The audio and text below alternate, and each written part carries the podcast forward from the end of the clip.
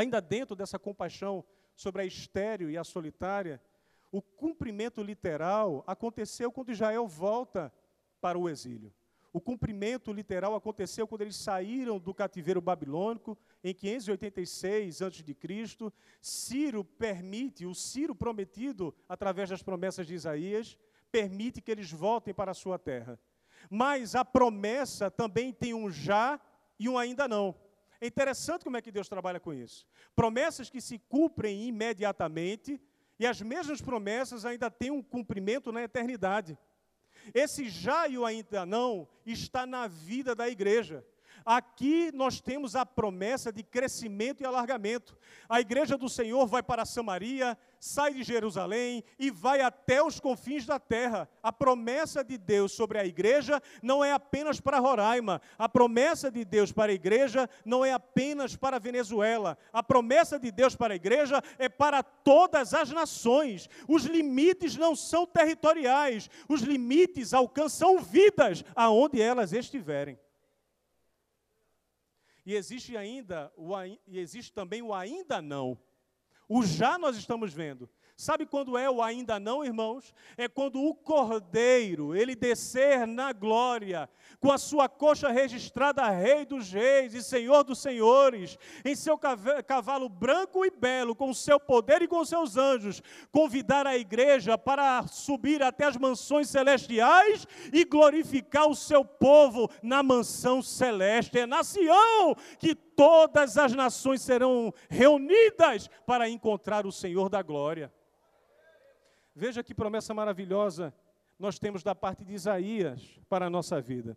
É interessante que Paulo vai comentar esse texto do versículo 1. Abra sua Bíblia em Gálatas, capítulo 4, verso 27, mais uma vez. Paulo ele vai nos deixar bem claro que essas pessoas alcançadas pela fé em Jesus são legítimas herdeiras da nova Jerusalém que desce do céu. Você é herdeiro da glória. Você é herdeiro da mansão celestial. Gálatas capítulo número 4, verso de número 27. Vamos ler juntos nessa manhã abençoada. Veja o que é que Paulo diz, capítulo 4, verso 27. Comentando esse versículo tão importante. Alegra-te, ó estéreo, que não dás a luz, exulta e clama, tu que não estás de parto, porque são mais numerosos os filhos da abandonada que os dá que tem marido. Por algum tempo, Israel foi abandonado, mas pelo próximo período, Deus volta a ser o marido fiel, prometendo crescimento e prometendo alargamento. E essa promessa que Paulo registra aqui, ele está comentando a relação de Sara com H. E como é interessante, né? Os homens procuram criar atalhos para dar crescimento àquilo que Deus não permitiu. Sara procura colocar Agar em relacionamento com Abraão para que a promessa de Deus pudesse ser cumprida. Sabe o que é que isso se chama, irmãos? Incredulidade. Quando nós procuramos criar atalhos para as promessas de Deus, isso demonstra a nossa capacidade de sermos incrédulos naquilo que Deus é. Mas Deus não precisa de Agar Deus não precisa de ferramentas de fora para fazer a sua igreja crescer. Ele só precisa de pessoas que estejam disponíveis a confiar 100% nele. Porque ele faz até a estéreo ter mais filhos do que aquela que produziu um. Sara, no final das contas, que era estéreo, produziu uma grande nação, maior do que aquela que foi produzida por Agar. Deus, ele tem o um controle de todas as coisas. O crescimento da igreja está na mão do Senhor. As estratégias ele vai te dar, a iluminação ele vai te dar também. Corra para o trono da graça, que é a fonte de toda a estratégia que está sendo vista aqui nessa igreja. Não podemos deixar de confiar no Senhor. A igreja do novo pacto, que somos nós, ela foi alcançada pela compaixão desse servo, que é o servo sofredor Jesus Cristo. Nós somos o cumprimento dessa promessa, irmãos. Essa promessa está sendo cumprida na vida da igreja através do sacrifício de Jesus. É uma promessa de compaixão e de misericórdia sobre a igreja do Senhor. Deus não vai nos desamparar. Deus não vai nos deixar sós. Deus não vai se esquecer de nós. Deus está acima de toda a crise que nós estamos vivenciando. Mas agora eu quero ir para o ponto B desse primeiro, dessa primeira etapa, que eu gostaria de chamar compreendendo a compaixão divina. O versículo 7 do capítulo 54, eu peço que você me acompanhe, vai dizer o seguinte: Por um breve momento abandonei você, mas com grande misericórdia tornarei a acolhê-la. Ainda no Salmo 103, verso 13, vai dizer o seguinte: Como um pai que se compadece de seu filho, assim o Senhor se compadece do que os temem. E ainda Lucas, capítulo 15, o versículo número 20, também vai tratar sobre essa compaixão. E arrumando-se, foi para o seu pai, vinha ele ainda longe, quando seu pai o avistou, o viu. E qual é a atitude do pai? Compadecido dele. Correndo, o abraçou e o beijou.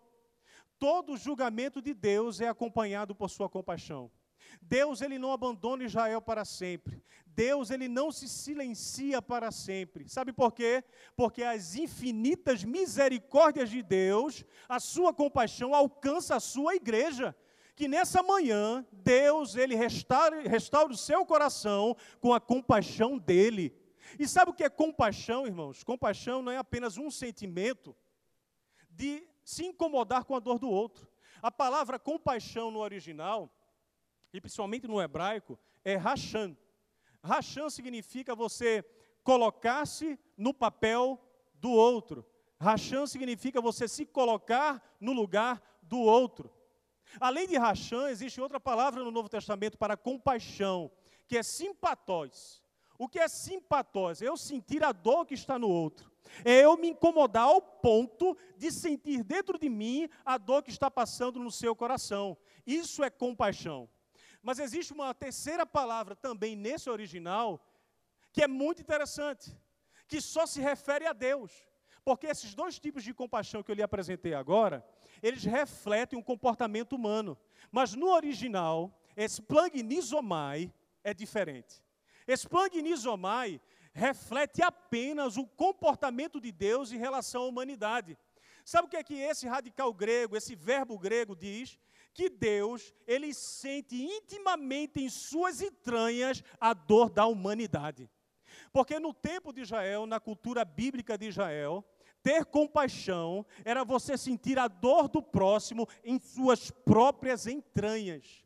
É como se a sede das emoções para o povo bíblico de Israel fosse os principais órgãos do corpo. Se você está sentindo uma dor, eu sinto dentro de mim, não é só por fora. Se você está sentindo uma dor, o meu coração se incomoda com essa dor, é como se fosse o meu que estivesse sendo partido. Então, esplagnisomai é isso. É como se Deus, ele sentisse e ele sente a dor que está dentro do seu coração. Deus, ele sentiu a dor de Israel quando colocou as harpas no salgueiro e disse que não iria cantar mais. Deus sentiu. Não há nenhuma crise, nenhuma tragédia humana, nenhuma dor humana, nenhuma angústia que você está passando que Deus não saiba. Não há nada, nenhuma aflição que Deus não saiba que está dentro de você. Isso se chama compaixão. Isso se chama Deus se identificar com a tua dor. Deus não está distante da sua igreja nesse período de Covid e pandemia. Deus sabe a dor de cada um que perdeu um parente, um pastor, um diácono. Deus sabe a dor dessa igreja e Ele sente o que vocês estão sentindo. Mas só que compaixão, nesse termo grego, o verbo grego chamado splangnizomai, ele vai além de sentir. Porque sentir ainda está no campo do abstrato. Mas splangnizomai, além de sentir, significa que Deus, em sua compaixão, ele estende a sua mão para te socorrer. Você está entendendo agora, depois daquele contexto todo, o que é que Deus está fazendo com Israel e com a igreja? Vamos ler a Bíblia agora novamente. Eu peço que você abra a sua Bíblia.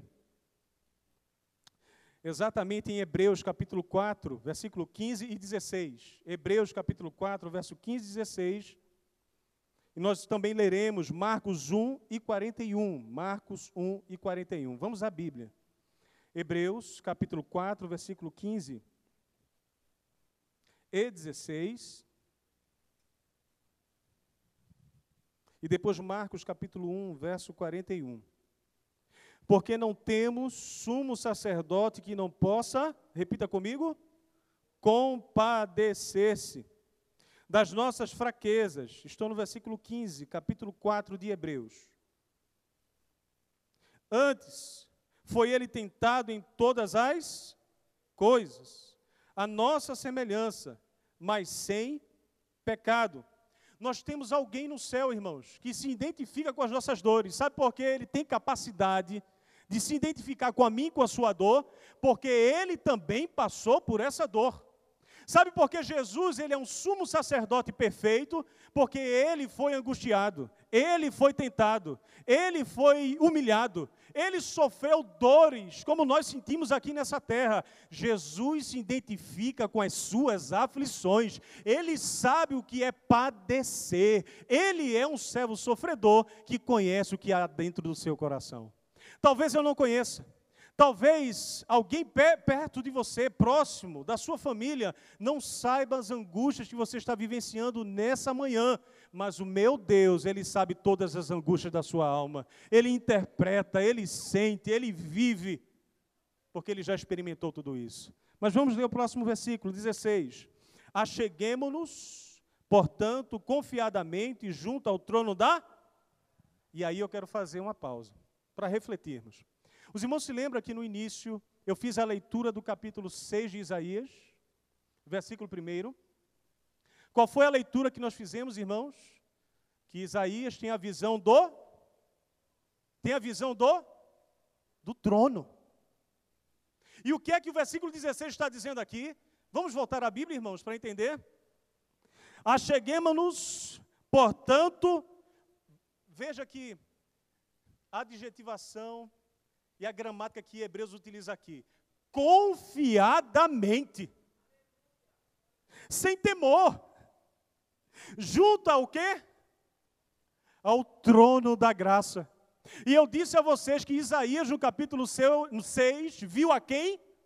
Jesus sentado no trono. E João confirmou isso no capítulo 12. E a Bíblia está dizendo aqui que compaixão é ter a oportunidade de chegar sem medo diante daquele que está sentado no trono da graça. Você tem acesso ao trono de Deus, que é um trono de compaixão, é um trono de graça, é um trono de misericórdia, porque quem está sentado naquele trono já passou pelas dores que você está passando hoje. Mas Marcos, capítulo 1, versículo 41, vai explicar melhor o que é essa compaixão divina. Marcos, capítulo 4, perdão, capítulo 1, versículo 41. Marcos, capítulo 1, versículo 41. Leia conosco, por favor. Vamos acompanhar a Bíblia. Marcos, capítulo 1, verso 41. O que é que diz, irmãos? E Jesus, profundamente cheio de compaixão. Outras versões diz profundamente compadecido.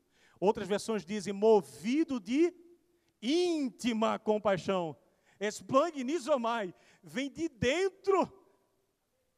Jesus, quando vê aquele homem, ele sente dores em si mesmo, ele se comporta como aquele homem, ele sabe o que aquele homem está sentindo. E o texto vai dizer que ele faz o quê depois que sente íntima compaixão? Ele, dá para repetir comigo? Deus quando me vê, ele sente as minhas dores. E quando ele sente a minha dor, ele estende a mão. Aleluia, aleluia, aleluia. Sabe o que é que Deus requer de nós? Foi a pergunta da introdução. Ele requer o mesmo que pede em tempos de tranquilidade: que nós amemos Ele de todo o coração, porque Ele é um Deus cheio de compaixão. Ele não abandona a sua igreja, Ele estende a mão dele para socorrer o seu povo. Nós não estamos desamparados nessa pandemia. Deus estende a sua mão. O nosso Deus Jesus Cristo, ele é o pastor dos pastores, porque ele é cheio de compaixão. Talvez muitos de vocês aqui, pastores, diáconos, líderes, estão agora aflitos, pensando em como lidar com as situações que vão aparecer. Ideações suicidas, pessoas isoladas, pessoas que não querem vir mais para a igreja, pessoas que não estão entendendo o cenário, Às vezes você vai ter que lidar com pessoas dentro da sua casa que não estão mais animadas para servir a Cristo após tudo isso. Pessoas que estão dominadas pelo medo. E o medo paralisa. O medo paralisa. O medo gera ansiedade. Sabe o que é ansiedade? No original dessa palavra, ansiedade significa estrangulamento. Ansiedade é estrangular. E quando a ansiedade estrangula a pessoa, é como se ela estivesse sendo puxada por várias cordas: a corda do desânimo, a corda da falta de fé, a corda da antipatia, a corda da falta de confiança. Ela está sendo estrangulada. É isso que gera ansiedade. Ansiedade também é antecipar nuvens escuras que ainda não chegaram, antecipar situações difíceis que ainda não vieram.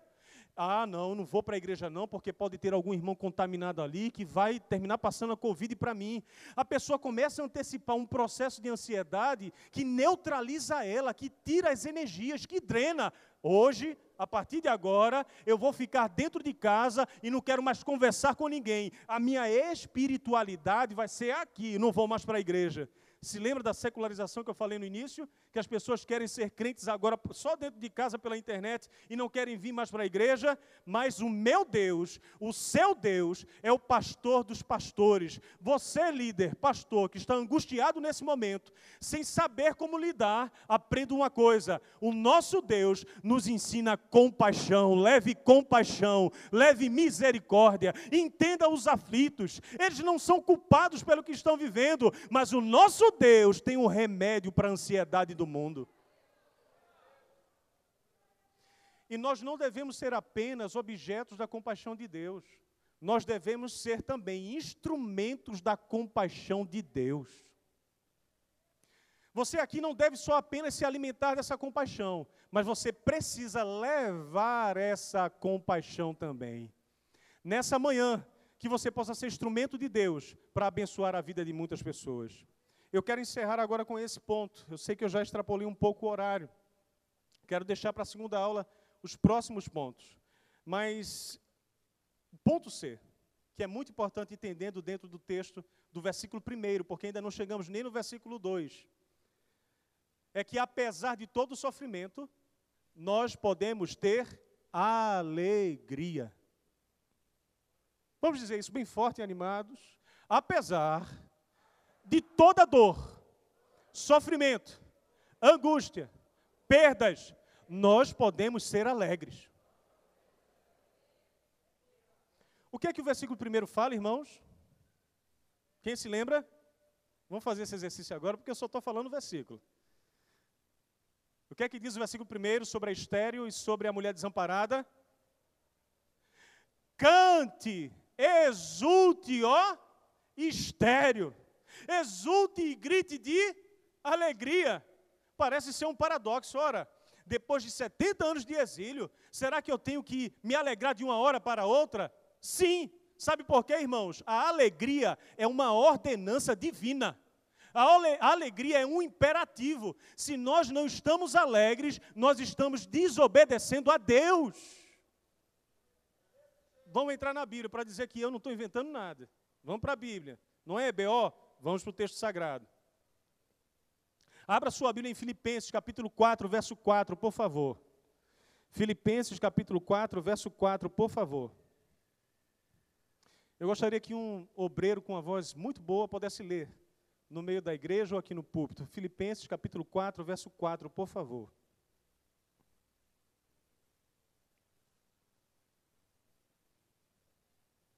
Carta aos Filipenses, capítulo 4, verso 4. Pode ler.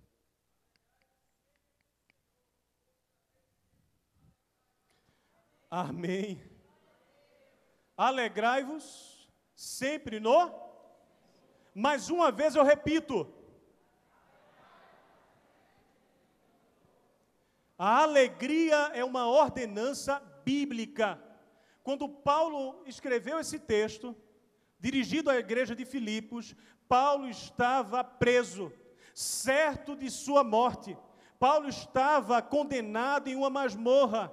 Ele poderia estar angustiado, ele poderia estar triste, de cabeça baixa, no momento que exigia aquilo. Mas Paulo sabia que a alegria do crente não é circunstancial. A alegria do crente é uma ordenança. Porque a nossa alegria não é uma circunstância, a nossa alegria não é dinheiro no bolso, a nossa alegria não é somente isso. A nossa alegria é uma pessoa e se chama Jesus Cristo. É por isso que a nossa alegria não depende de um tempo de paz. A alegria da igreja não depende do que está ocorrendo na história. Ah, a igreja só vai estar bem se a economia estiver bem. A igreja só vai estar bem se isso ou aquilo estiver bem. Não. A alegria da igreja é Jesus. Independente da Covid, independente do coronavírus, independente da economia, independente da política, a alegria de Jesus é uma pessoa. A alegria da igreja é uma pessoa. É Cristo. É Ele que nos alegra, é Ele que está conosco. É Ele que verteu seu sangue na cruz para que nós estivéssemos aqui hoje nessa manhã. A nossa alegria, irmãos, ela é cristocêntrica. O fundo, o ápice também da nossa alegria está na pessoa de Jesus. Não há esterilidade ou crise que retire a alegria dessa igreja. Deus continua animando o seu povo. Na próxima aula nós veremos mais detalhes sobre esse texto. Deus os abençoe.